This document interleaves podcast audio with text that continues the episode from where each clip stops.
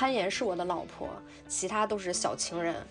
就它是一个可可社交也可独处的一种运动，这是第一点。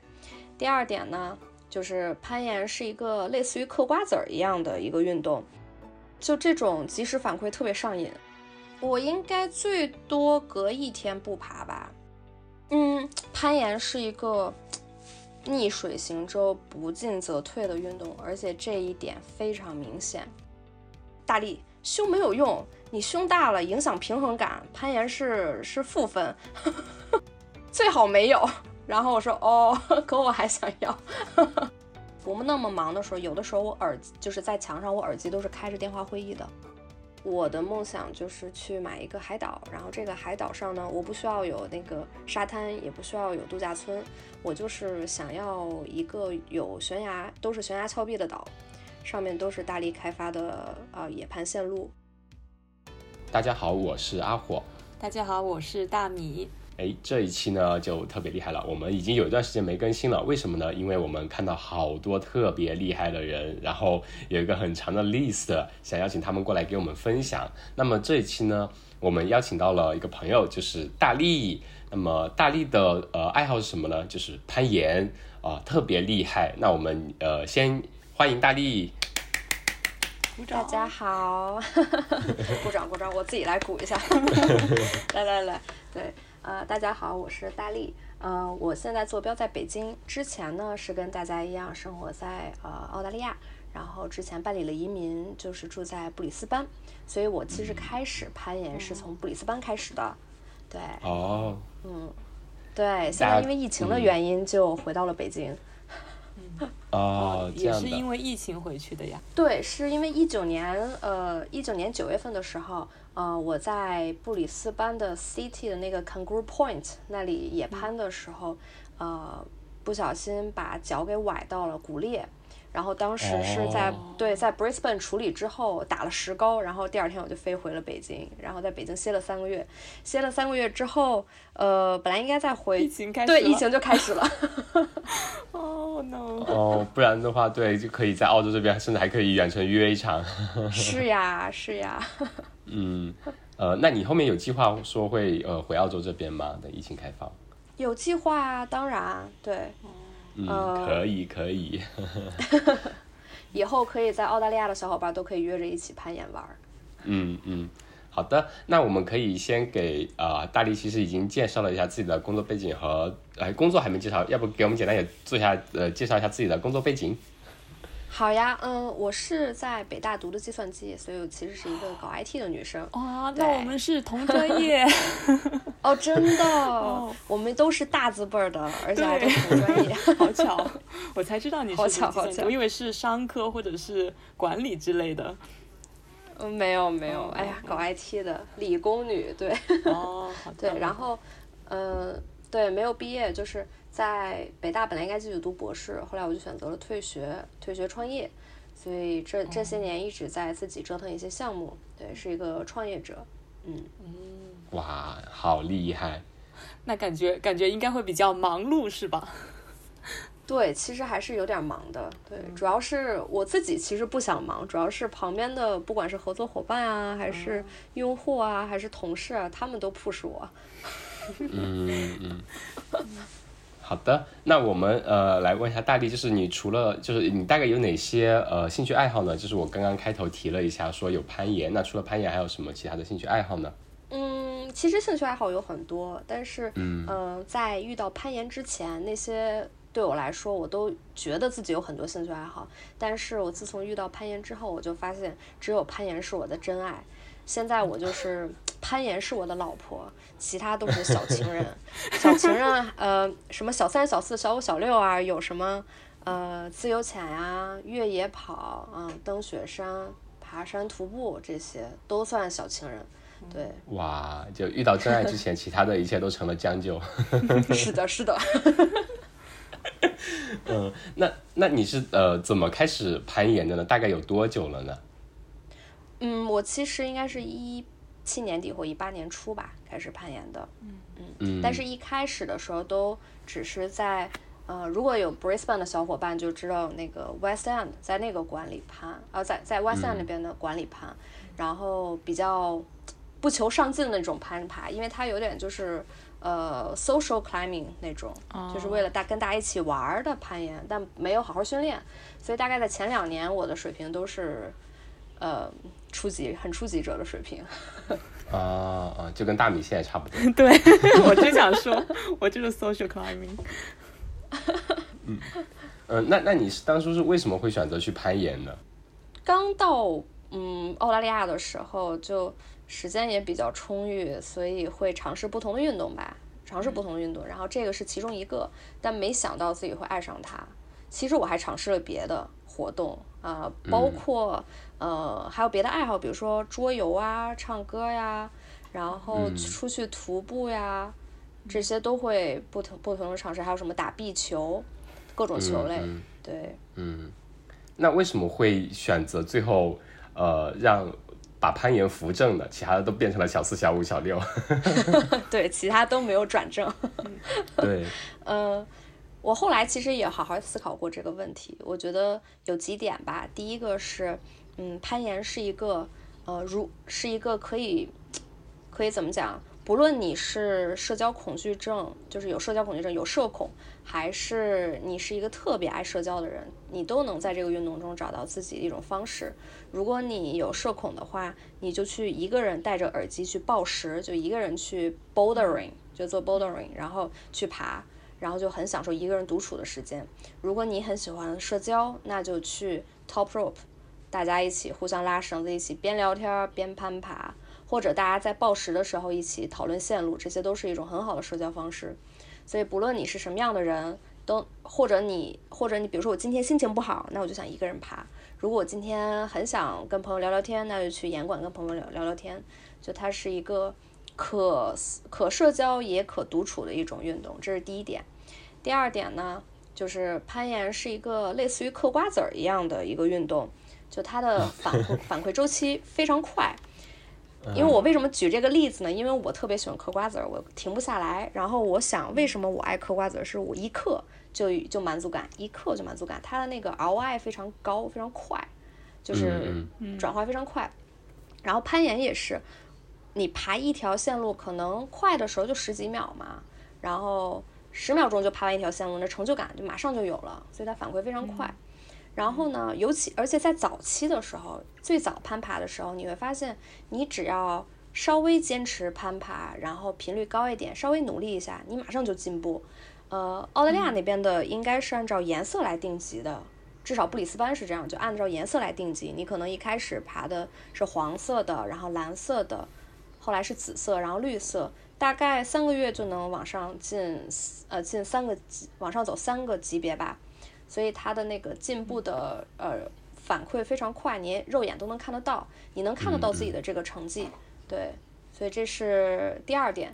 第三点就是，嗯，它它可以发挥我自己不同的优势，呃，这个其实本来就是一会儿应该会提到，就是女生的优势，但我现在想说的是，它呃不同的人可以发挥不同的优势，比如说呃，我不知道这个。呃，大米是不是呃是高个子还是矮个子？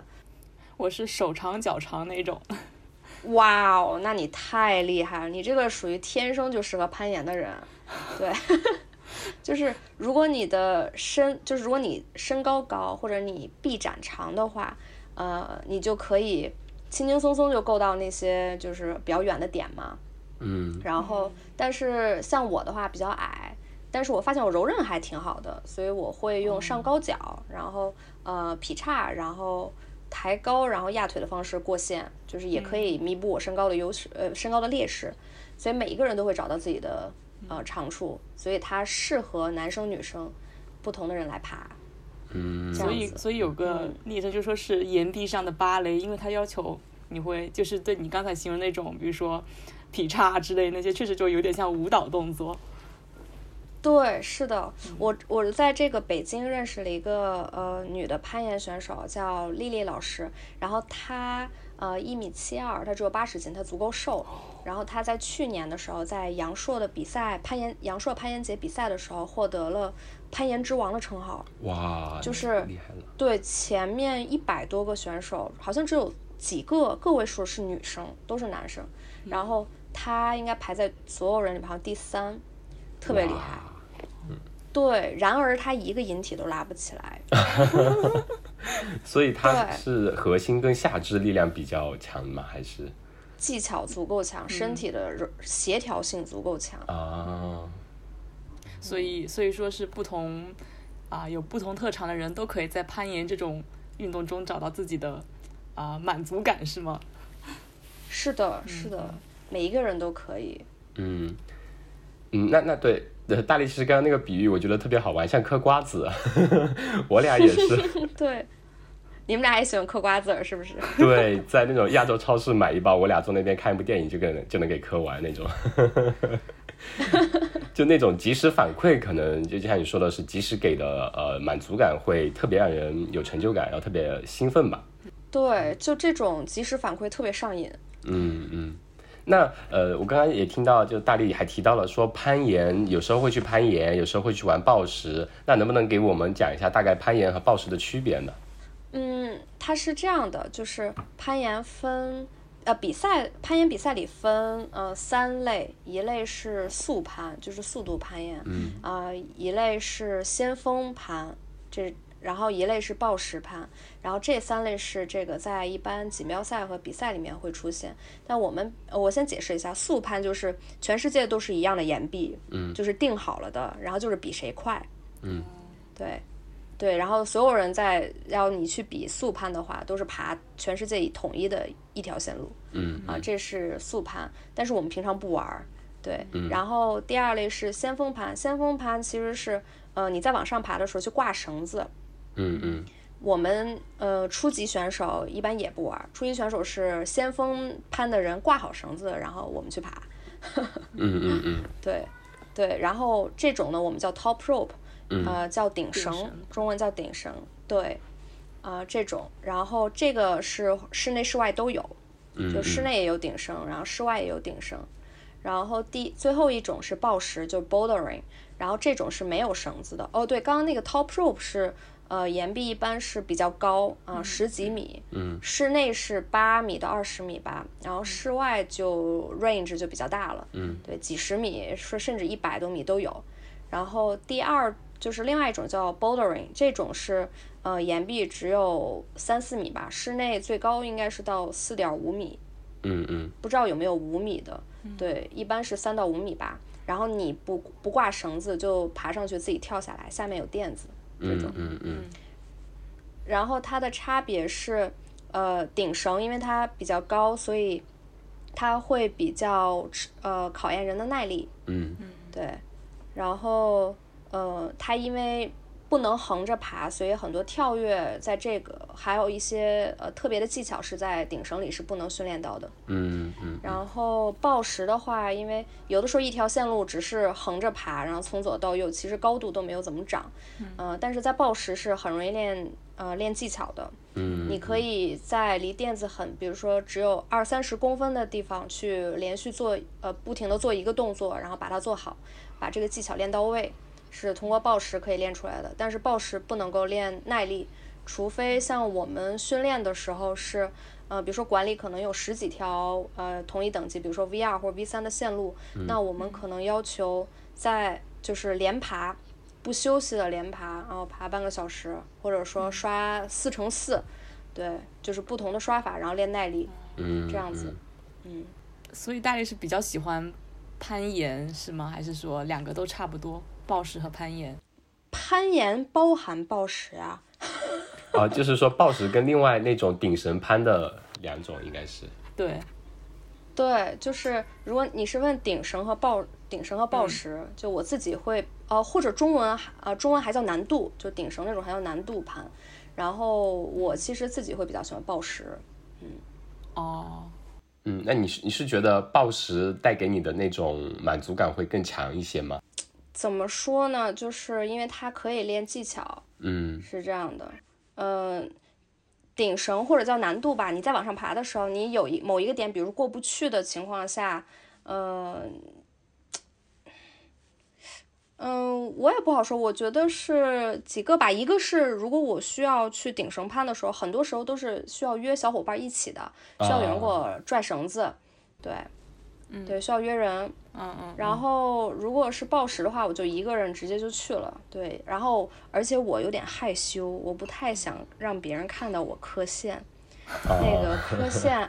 对，磕线还是比较丑陋的，就是你 一个人在那儿做一个动作，就跟卡带了一样，你知道吗？别人看到你在那儿做同一个做了三十多遍，感觉像看一个卡了带的视频一样。然后就 循环往复三十次。人家盯着你嗑瓜子，人家也不能吃，对对对。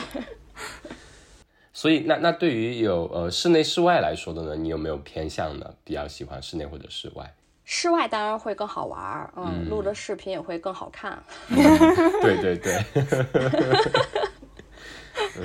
普通人至少能看得懂，哎，你是去野外了。对。对，然后呃，但是这个有问题，一般约室外还是要跟小伙伴一起。对。对，你不就是即使是室外的暴食的话，也很难一个人。对，还是需要下面小伙垫了，就是下面铺了垫子，也需要小伙伴在旁边给打个保护。嗯嗯嗯，在野外。嗯，那其实呃，刚刚呃，在之前大力也提到了一点，就呃，女生的攀岩，其实就比如说呃，丽丽老师，她当时在那个比赛，整个比赛里面，可能女性相对占的比例也相对较少一点。呃，那对于你个人的体验来说的话，女生在嗯，攀岩这项运动里面有没有一些优势或者劣势？有的，嗯，是这样的，攀岩整体来说，呃，对身体的各方面要求有几点吧，它包括，嗯，绝对力量，就是比如说臂力啊，然后腿部的力量，然后还有爆发力，就是瞬间发力，还有柔韧性，还有呃长度，就臂展或者身高，呃，还有还有耐力。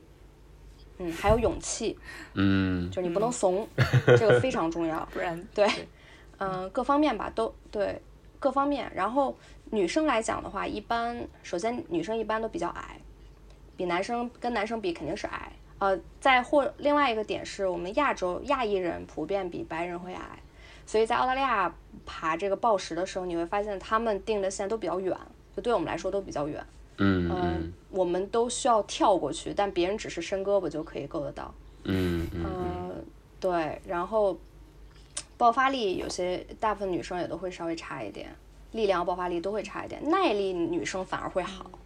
啊，嗯，对，耐力反而会好，然后柔韧会好，所以女生一般做的动作都是挂脚啊，上高脚，然后稍微做一点小动态。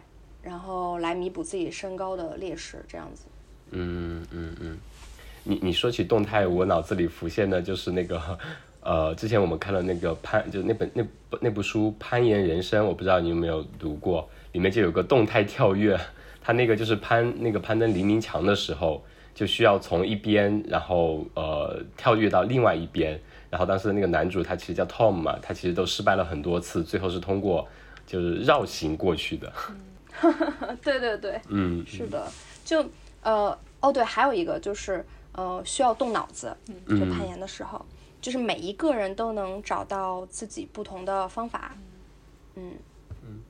那一般我想问的就是，呃，你在面对一面墙壁的时候，呃，你会先预先在脑子里演练一下，你待会儿上去之后要爬哪一条路线，或要报时也好，呃，顶攀也好，就呃那种顶绳攀也好。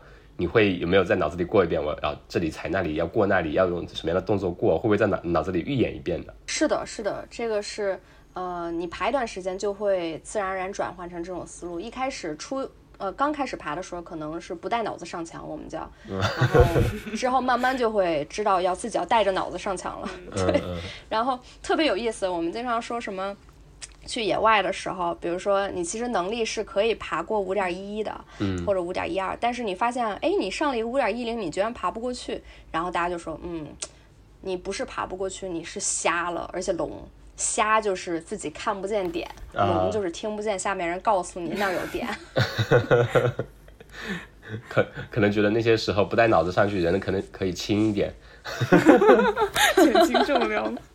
对你提前设计好的话，你就知道下一个动作做什么，你就省力。否则的话，你就在那需要在那挂着，嗯，然后你你在那挂着，然后再想做什么动作，一会儿胳膊就没劲儿了。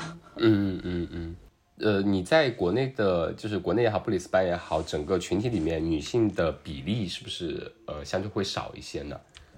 会，嗯嗯，整体来讲的话，还是男生会多一些。嗯，这个攀岩这个运动其实留存率还是蛮低的。嗯嗯呃，他们说，我朋友说，统计来讲，全国呃国内啊，好像只有两万到三万个攀岩的爱好者。啊像我的话，像我的话，我会在北京的攀岩的岩馆的微信群里嘛，嗯然后我去一个岩，去全国各地，呃，各个岩馆都会，嗯，碰到就是加入微信群，然后你会发现进去以后就会碰到熟人，嗯啊，所以、而且他们都只有一个群，所以整体就没有多少人。圈子小，呃就是大家圈。对圈子小，可能哎来北京加一个，呃 去杭州加一个，去哪哪个城市加一个，加来加去 都是一个群。是的，是的，嗯嗯嗯。那呃，刚刚其实哦，在我们呃邀请大力来呃聊天之前，其实今天是周六嘛，大力说还在开会，而且大力之前也提了一下，说自己其实这几年都是一直在连续创业，对，呃，然后呃应该是非常忙，刚刚四点多五点多都还是在开会嘛，周六下午还在开会嘛，那肯定相当忙。如平时是如何平衡你的个人爱好啊，包括你的事业这方面的呢？嗯，首先一点，我觉得单身狗肯定是有更多时间的嘛。嗯嗯 我可能就是把看新闻，然后刷剧和需要陪男朋友、陪家人的时间都用来攀岩了，可能就是这样。对，然后就是不不怎么吃，不在不怎么在饮食上面费时间。啊啊！现在的话，大概嗯，攀岩的频率大概是怎么样呢？我应该最多隔一天不爬吧，啊一周至少最少一周怎么也得爬五次吧，顶多一周两天不爬，也就这样。嗯嗯嗯。然后每次爬大概会花多少时间爬呢？短的时候如果太忙了，就是晚上去一两个小时。嗯嗯，不那么忙的时候，有的时候我耳机就是在墙上，我耳机都是开着电话会议的，哦然后去去爬。那长的时候，呃，时间多一点的话，可能四五个小时。哦，那也太厉害了吧！挂可能挂在墙上。对，比如 比如爬，就是比如爬，因为我刚跟你说了嘛，就是呃，在暴食这个运动里，就是你可能十几秒就爬完一条线啊了，啊啊！然后我就上去，呃，听别人在讲的时候，我就往上爬，爬完下来以后，听他讲完，我就躲到角落里就开始跟他讨论，讨论完了以后，他听完了，我就继续在墙上爬。嗯嗯。我还想，我脑子里 脑补的是，就是你边边说边爬，然后等一下这里有个难度，我先过来再跟你说，然后来一个 来一个动态跳跃过去之后，哎，好了过了，继续。那那对于你本身来说，就是呃攀岩暴食是你觉得是需要这样一个相当于强度来才能维持你的呃技巧各方面不生疏吗？嗯，攀岩是一个逆水行舟、不进则退的运动，而且这一点非常明显。嗯嗯比如说，我我和很多小伙伴都讨论过，我们可能努力，你磕一条线嘛，就是你能力边缘的线，嗯，可能你磕两星期，然后磕上去了，但是如果你后两个星期没有爬，你肯定就再上不去了，就是你的呃两两周不爬，前面可能一个月的努力都会白费，它是这样的一个运动。啊所以有一些小伙伴儿可能，嗯，之前爬过一年，就是你不要问一个小伙伴儿你爬了几年了，啊这个问题很多人就很难回答了，嗯 因为比如说他爬了一年，歇了一年，等于没爬过。呃，从事攀岩行业已经有五年了，过去两个月没动过，现在是零，就这种。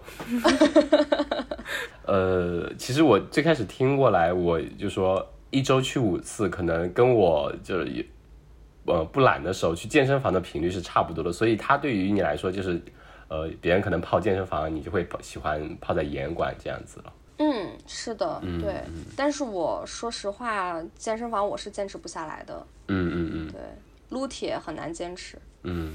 那你除了就是有没有觉得呃，在攀岩的时候，你需要做一些其他的，比如说交叉训练来维持你来呃，比如说做局部的一些肌肉训练也好呀，体能上的训练也好呀，来呃保证你的那个攀岩的能力技巧这方面的呢？都会有，就是嗯、呃训练来讲的话，就是当你过了新手期，嗯就是你已经没有办法通过频繁频繁的攀爬来进步的时候，你就需要加入训练，比如说引体训练，嗯这是必要的。然后核心训练也是必要的，然后爆发力训练，然后协调性训练，比如说我们的跳绳，嗯，对，然后指力，啊指力挂指力板，嗯，就是这些都需要，然后压腿、柔韧性训练都需要。啊、就是每一就是身体的基本素质，所有方面除了除了臀肌和胸没有任何用以外，其他都有用。嗯嗯呃，臀肌它我觉得应该是呃是呃属于核心的一部分嘛，臀肌所以是在呃攀岩里面用到不多的是吗？用到不多吧，腿部力量用的多，嗯嗯核心也要的多，但是我不知道哎，嗯我，你可能是我感觉臀没什么用。我是感觉之前有密集的爬的时候，我每次我去上完瑜伽课再去严管的时候，就会感觉整个人都被拉长了几厘米，然后动作都会轻松很多。但确实臀部好像影响不大。嗯嗯嗯，是的。然后其实我特别纠结，就是攀岩最好的体型应该是瘦呃瘦高型，嗯嗯就是很瘦，然后而且瘦的都是肌肉，嗯而且还高，这种是最好的体型。高我是不指望了，我想瘦，但是我又很纠结。我每天都在思考的问题就是怎么在不减胸的情况下减减少。嗯然后我就又跟那个小伙伴讨论嘛，我说那我我能不能保留胸？然后有一个妹子特别有意思，跟我说大力胸没有用，你胸大了影响平衡感，攀岩是是负分，嗯嗯最好没有。然后我说哦，可我还想要。我是之前看到朋友给我发了一个攀岩的漫画嘛，然后那个漫画的是主角是个女生，然后那个漫画师把那个女生的胸画的特别大，然后他说他那他们那个攀岩群的人说，一看这个漫画师就不怎么攀岩，怎么可能会有那么大胸的人爱攀岩呢？哎呀，哎，我是感觉其实就是体重每少一公斤，温度呃每每降每降一点，我都觉得会轻松一点的。就是温度啊，体重确实是影响挺大的。就是我天热的时候和天冷的时候爬的感觉都不一样。嗯，是的。哎，你天冷的时候去爬室，你你可以爬室内啊，室内一般都是暖和的呀。嗯，就整体温度会稍微低一点嘛，我就整体温度不高的时候手不容易出汗嘛，然后就会坚持的比较久。哦不然我这个我这是那种我是玩那种健身环都可以把那个健身呃健身环大冒险，你知道吗？Switch 的那个游戏挺简单的。就很少的运动量我都可以出很多汗的那种人，所以天热的时候我就啊不想去了，然后就又变成了零。嗯呃，我觉得可能那个也是就是呃是呃应该说是环境的温度跟身体的温度的话，相对高一点的话，太高了对跟整个人的运动表现会肯定是有一定影响的吧。对对对，是的，呃，不过不过攀岩的热身还是很重要的，否则特别容易受伤。前两天就是有就是 Clubhouse 上面有很多小伙伴问我攀岩的问题，然后有一个就在问我各种是不是有容易受伤啊？我说攀岩是 它还是属于极限运动的，所以它是一定容易受伤的。嗯嗯，对，我觉得好像攀岩它其实。呃，就是我们之前跟一个呃朋友聊嘛，然后他告诉我们说，北京现在其实呃过去可能呃三两三年那个严管开出来蛮多的，有各种严管都比较多。呃，然后它其实很多就怎么说呢，玩票性质的人会有大部分，大家都可能去尝试一下，偶尔玩一下，或者说去 social 一下。但是真正后面坚持下来的可能相对会较少吧。是的，是的，就是能够坚持下来攀岩的小伙伴儿都是真爱。嗯，对，因为他特别容易放，他是一个就像我刚刚提的逆水行舟，不进则退，而且百分之九十九都在体验失败，嗯，所以就很难坚持。其实，像昨天在管岩管理的时候，我我还嗯、呃和一个朋友聊，一个男生，然后当时馆里有一个新人，就是第一次爬的，在问我们攀岩的事情，然后我们两个就跟他讲说，哇塞，我们经常坐在岩馆里哭的，就不要说大力，就不要说大力是个女生，我旁边那个男生他都会坐在馆里哭的，就是那个挫挫折感和失败感太强了。哦，真的会就是爬了好多次、十几次，或者说连续几周，呃，破不了一条线，就会在那边哭吗？破不了，真的。嗯就是你很容易碰到瓶颈，就是你比如说你平台期，就你基本上天天都是平台期。如果你今天能有一点点进步，就是奇迹。嗯然后过两天，然后下一个平台期又两三周，然后再有一点点进步一点，然后再两三周又是平平台期。所以大部分时候你都是感受不到进步的，嗯嗯嗯，都是都是失败。然后你又很努力，对，哦，我想嗯说那个、不是北京前段时间开了很多，然后很多人是玩票性质嘛，就感觉就是很多这种类似的赶潮流的现象，比如说之前疫情刚结束的时候，很多人就去叫什么野餐，啊，然后 就那么你那几天你会一刷朋友圈，发现每个人都在都都是晒的都是那种野餐，然后很网红的照片，然后有段时间就全是跳舞，跳那种类似那种韩韩国女团的舞蹈，然后有段时间全都是攀岩，然后过了那阵风之后就冷静下来了，确实坚持下来就是确实是非常少数的真爱了，就跟别人啊。追女生一样，就别人可能感觉，哎，这个女生挺漂亮的，我去了解一下，发现好难追哦，算了，我放弃了。然后只有大力这种锲而不舍的去 做我的正房吧，我我我愿意为你放弃小三小四。有一天，你知道，就是上个月吧，我就是坐在岩馆里哭，整一面墙，就整一面墙，我就只过了一条线，一面墙我都没有过，嗯呃，都爬不过去，不管它是 V 几，不管是呃，就是什么难度的，我都没有爬过。然后我就坐下来之后，我就开始哭。然后那天真的有那种，哎呀天呐，要不然我离婚算了。天呐，不行，一点对我一点都不好，哎呦，一点都不爱我。然后我感觉算了，我直接要不然离婚吧。然后，然后那个管理的小伙伴就拍了我的照片发在那个攀岩群里，大家就看着说。天呐，大力，你是我见到的第一个真的被难哭了的人。然后他们说，他们说别人难哭了都是在开玩笑，你是真的被难哭了。真的就坐在那边吧嗒吧嗒掉眼泪了吗？我我我哭了三个半小时，我的天，我的天，嗯，你是就那根本就眼泪嗯，眼泪根本停不下来。就是那段时间那一面墙，还是就还是就是那一天那一面墙就完成了一条线，让你有那么大的挫败感呢？那一段时间那一面墙，所以现在是 持续性的，就像你刚刚说的，你可能那种低谷或者说瓶颈期会持续两三周，就持续的捶打你这样吧。对对对，是的。你如果抗挫折能力但是熬过去之后，熬过去之后，他们就换线换线了，换线你就熬过去了。然后又开始另一个瓶颈期，就是馆里面换线了是吗？还是对 对对，这个让我们想到，就我们有时候出去跑越野，呃，就跑步的时候，就有些时候上坡嘛，大家速度会不一样，我们就跑得相对快一点的，就跑到那个平台上面等大家，然后最后一个就 终于上来了，然后哦上来了，那我们走吧，你就就那种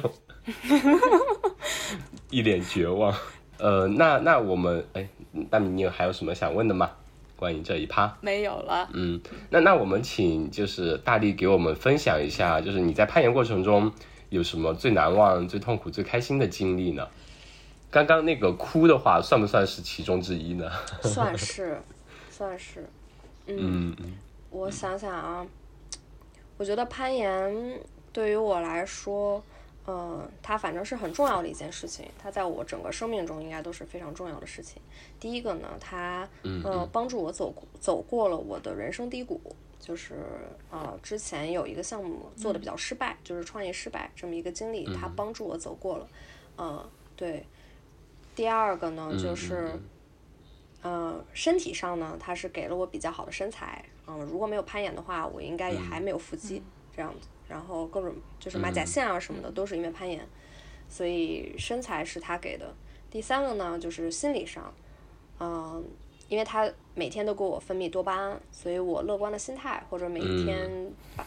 呃，通过它释放，虽然它也让我挫败，对，但是整体还是让我快乐的，对，呃，嗯心理上。然后最后一个呢，就是他给了我一个梦想，就是让我知道我，嗯哎呀，这么努力的工作赚钱是为了啥？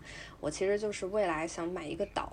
我不知道之前有没有，嗯，阿火，你在这个 Clubhouse 上面有没有听我分享过？就是嗯嗯我的梦想就是去买一个海岛，然后这个海岛上呢，我不需要有那个沙滩，也不需要有度假村，我就是想要一个有悬崖，都是悬崖峭壁的岛，上面都是大力开发的呃野盘线路。哇，这个岛就叫大力岛。是的，大力岛，然后每一条线都是大力经历过的人生中比较重要的事情命名的线路。嗯哦，对这个好比如说酷。对，比如说某一个比如说三哭了三三个半小时线，这肯定要放到最难的那一条。嗯什么大力让你哭，嗯嗯嗯。对呃，那那那个上面的难度等级就要对，按照你经历过的那些开心也好，不开心的来做一个分级，然后别人爬的时候就可以，对，感同身受你当时的那种心境，哇，好酷。对对对对，嗯这个是我要做的事情。对，虽然离它还很遥远。那有没有做了初期的调研，看哪里可以买岛呢？而且要有悬崖。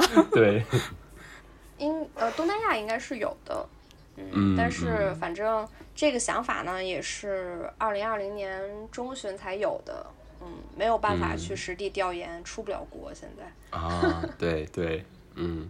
我突然有个疑问，就是，嗯，你你是怎么看待那种就是在自己家里弄一个严管的那种状态？就是你可能在家办公，然后你也不用跑呃花时间在路上。如果家里有个严管，那样的生活是你向往的吗？还是会觉得那样太单调？你的所有的工作啊，什么生活，然后你你的爱好都在一个一个空间里面，会觉得很无聊吗？那也不会，因为我为了攀岩，然后练器械都是在家里。我的器械，比如说单杠啊，什么引体啊，然后这些所有器械都是在家里。我不会觉得枯燥，只不过呃，在家里，首先你在家里安这个岩壁吧，得有这个条件。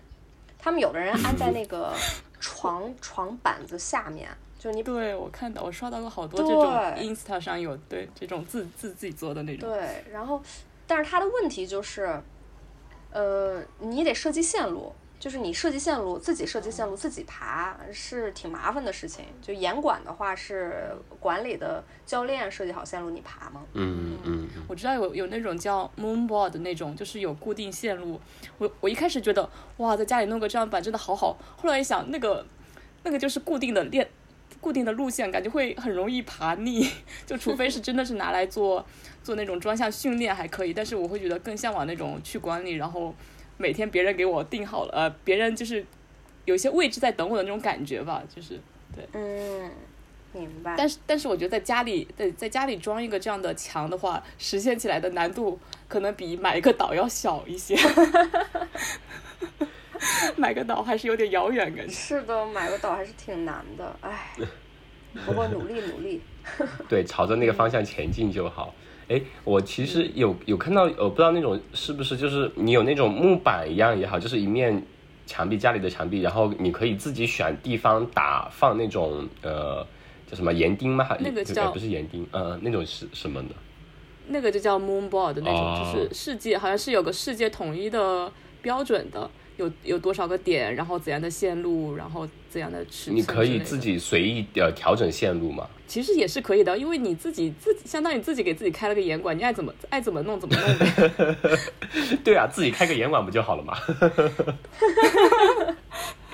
就在家隔壁开个严管。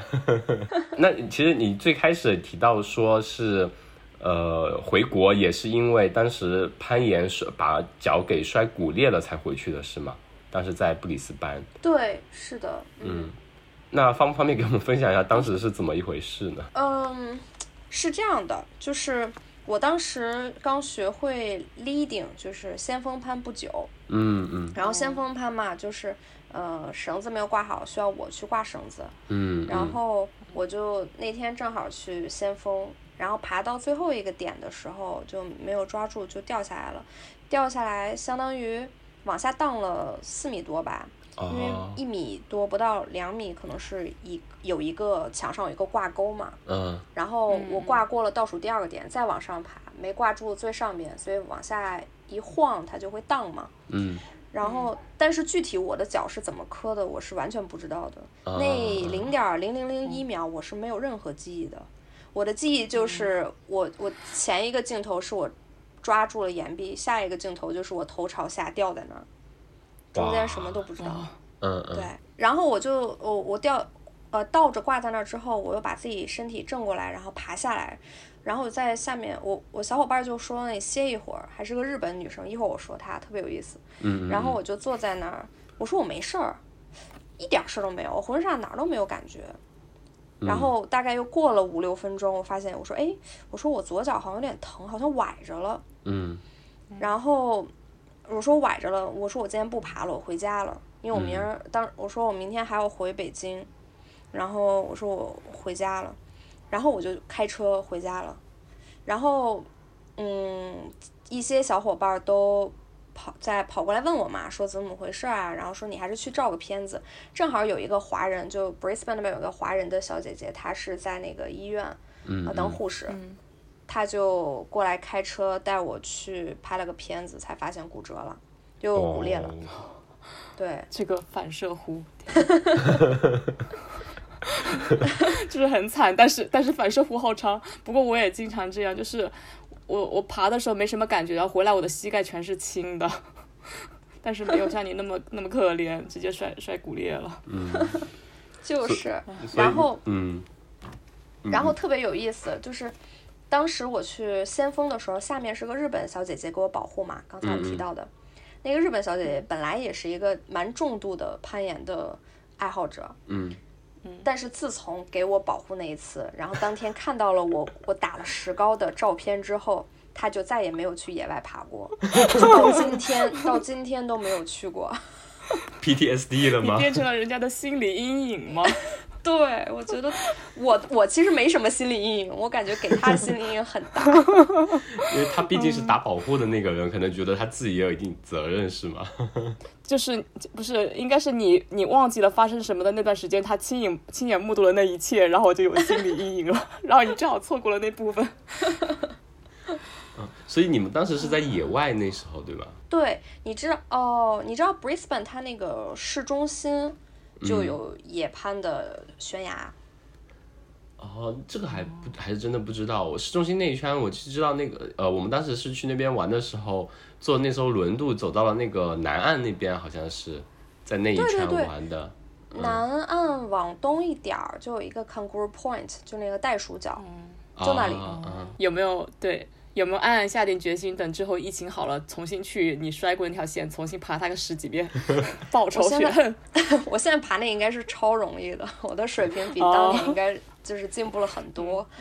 嗯，你说当年毕竟是玩票性质的，就是一直就是 social 比较多，嗯，那就过去反复横跳，来回蹂躏他，呵菜那么菜，害我当年受伤。嗯，嗯那还有其他什么特别有意思的经历吗？嗯，我应该分享一个我第一次上 V 五的吧。嗯，其实我后来都不怎么能上 V 五的线了，因为、嗯呃，就第一次上 V 五的线的那个经历还挺神奇的，就是呃，我其实动态比较差，动态的意思就是呃，你从一个点，然后你需要比如说做一个墙上的跳跃动作，去抓住另外一个点，然后身体在那儿做引体的摆荡啊之类的，类似于这样的一种状态的，我都是比较差的。一个是我爆发比较差，他们教练说可能是我脚踝的力传导比较差，然后可能要练，可能我之后下一个阶段要好仔细练这个脚踝的那个呃肌肉，然后把这个从脚尖然后脚部传传到腿的这个整个力传导给呃加强起来，所以这部分都比较差。还有就是我协调性一般，我小的时候吧，就是小学一年级就印象特别深，跳绳这个事儿好像大家都天生会。嗯，然后我学跳绳，跳过第一个，学了一个星期，我妈现在还笑话我呢。就是呃，第一次甩过去，第一下蹦起来那一下，对吗？对，就每天下午哦回到家都学都练，就是不知道手手这个和脚怎么配合，能把这个绳跳过去，不会。后来是练了很久才开始的，才才学会的。对，然后其实到现在，我平常在严管那个练跳绳的时候，旁边人都会说：“嗯，大力，我能看出来你不太会跳绳。”对，所以我协调性是比较差的。然后那条 V 五呢，是一条，呃，靠协调发力，然后呃连续做到大概七八个身体动作，连续做，然后才能够做成功的一个。就在我这儿分解成七八个了，别人可能是没没准你们俩去试一下，一下就成功了。就是如果呃协调性好的话，我都是念了七八个，就是分解动作在脑子里才成功的。就是比如说啊，第一下，第一下是呃，啊，当时我回忆一下，就是 OK，左脚脚尖要朝前，嗯啊，右手要发力，嗯。呃，腰部又要使劲向左推啊，到一到大概半米的时候，左左左大腿要发力，要站起来，然后腰要往左顶，然后出手，反正类似于这样的各种协调动作，连贯动作，嗯，对，其实是个大家看起来简单的连贯动作，但在我这儿特别难，嗯，对我都是一点点分解，然后这个动作我光别光旁边的小伙伴给我录视频，就二十多个掉下来的动作，就来回练。然后我我我不清楚我早上到底跳了多少次，就是搞了多少次，然后最后才成功的。嗯嗯，所以呃，比如说你发的一些视频，在视频号上发的一些视频，可能在呃不懂行的人或者说别人看来，大力好像也没有特别费劲吧？就你看这里挪一下，哎，就上去了，就上去了，就只是会不会有人这样评论的？对，特别多。嗯，我就是发现其实背后付出了很多，是吗？对，而且你发我发那个视频号嘛，然后很多人会看，然后有人会评论，大力，我觉得你应该才爬再爬得高一点就会厉害一点。什么？你这个你这个墙就这么矮，你也没费劲，然后你你你你这爬这么久就这个水平吗？什么什么的，很难解释，你知道吗？这不是键盘侠吗？而且实际上就是，它可能眼点。的位置完全一样，但是可能这个眼点就改小了。比如说，原来你是用手掌可以抓住，但是它只要把这个这个点改成你只能是手指尖两个手指尖抠住才能才，但难度一下就难了嘛。但是你视频是看不出来的，嗯嗯，你知道吧？嗯，尤其是那些，所以我爬的特别。对，呃，尤其是那些你你成功的，他们觉得啊，你这不就几下就上去了嘛，肯定很轻松，就这种。对，是的。好的，呃，那我们刚刚其实就大力给我们分享了很多，就是关于攀岩自己的一些经历。呃，那你呃应该对就是攀岩这项运动呃有关注蛮多，那有没有说有你的一个偶像呢？金佳英嘛，嗯嗯，就我最喜欢的是金佳英，韩国那个女生，因为她不到一米六，她只有一米五几的身高，但是她可以在世界的比赛中拿冠军，她可以打败欧洲那些，嗯，一米七的女生。啊，其实她是还是蛮劣势的，就是从身高上，因为你想靠肩背的力量和弹跳力去打败比你高十几公分的人，还是很难的。但是他特别努力，他特别努力，他吃的特别少，然后每天训练强度特别大，嗯嗯，一直都非常努力，对，嗯，这这是就是你喜欢他的原因吗？因为我我大概我刚刚在这边查了一下，我看到他好像说从零九年开始到现在都有拿了有十一次世锦赛的冠军，还有好多次其他一些比赛的冠军，好厉害，对，是的，而且长得也很漂亮。是的，是的，是的，跟大力完全是一个心。对对对，嗯，所以其实说，呃，运动员，呃，女性运动员在虽然有不占优，但是呃，我觉得可能攀岩这项运动，只要你肯付出，肯定还是能有不少收获的，对吧？对，是的，你就是攀岩是很多第一次来攀岩的人都会很挫败，所以都会觉得。嗯，这是个很难挑战的运动，嗯，会被劝退。嗯嗯。但是其实你只要坚持三四次，你就能感受到进步，然后感受到它的乐趣。嗯。是这样的。我觉得可能也是一呃，需要建立一个良性循环。可能呃，首先要肯定是要认识到这项运动可能呃肯定会有及时反馈，能让你呃有成功的愉悦，但是肯定也会有一个比较长的瓶颈期。然后然后要自己呃长时间的保持输出，保持训练。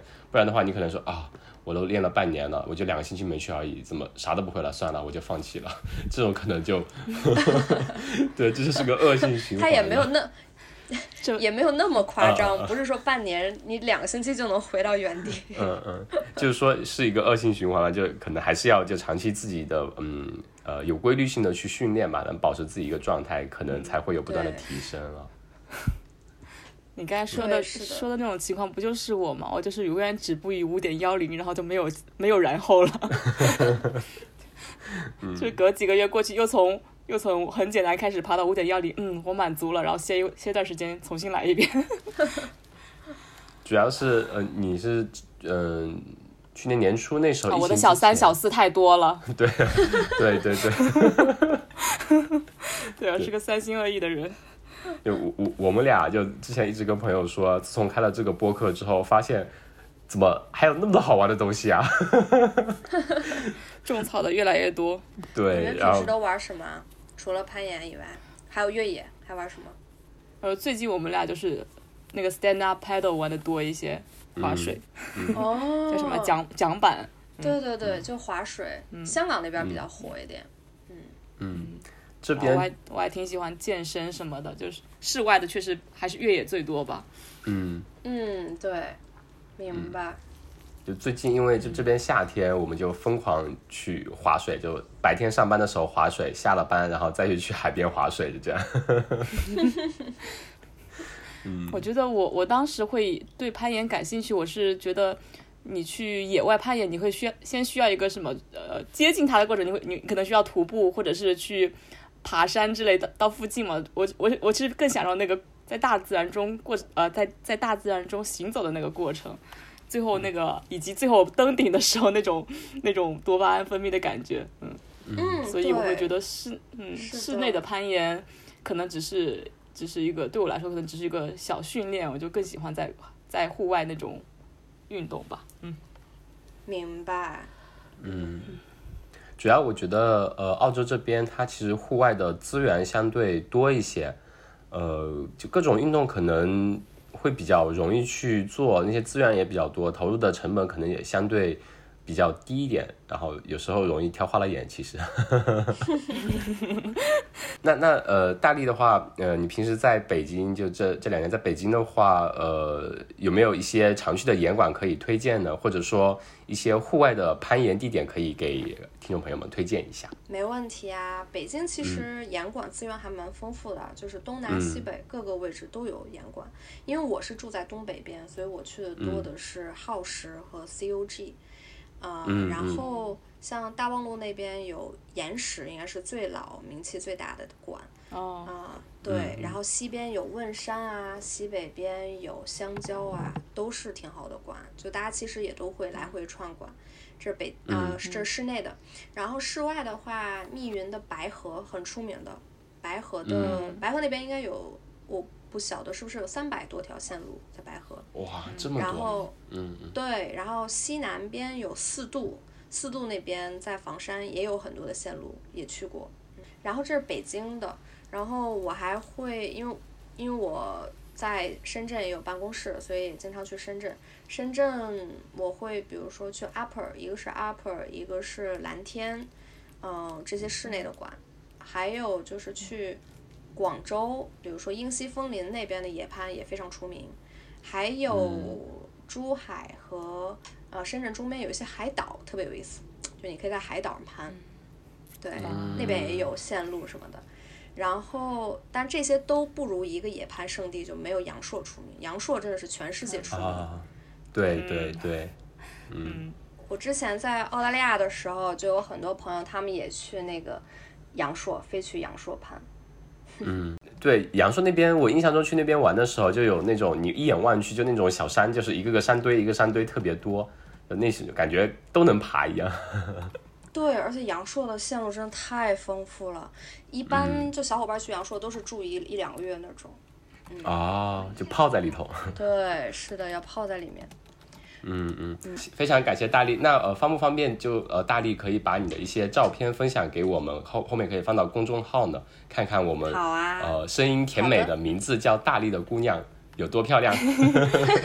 有多反差？谢谢大家，谢谢大家。嗯，好，谢谢大力。好的，谢谢大力。好，谢谢。嗯，拜拜，拜拜。野夜是一档由阿火和大米主持的关于户外运动的节目。每一期节目，我们都会邀请朋友们来和我们分享他们关于户外运动的故事。欢迎大家在小宇宙评论区给我们留言、提意见、投稿，告诉我们关于户外运动你想听什么。谢谢。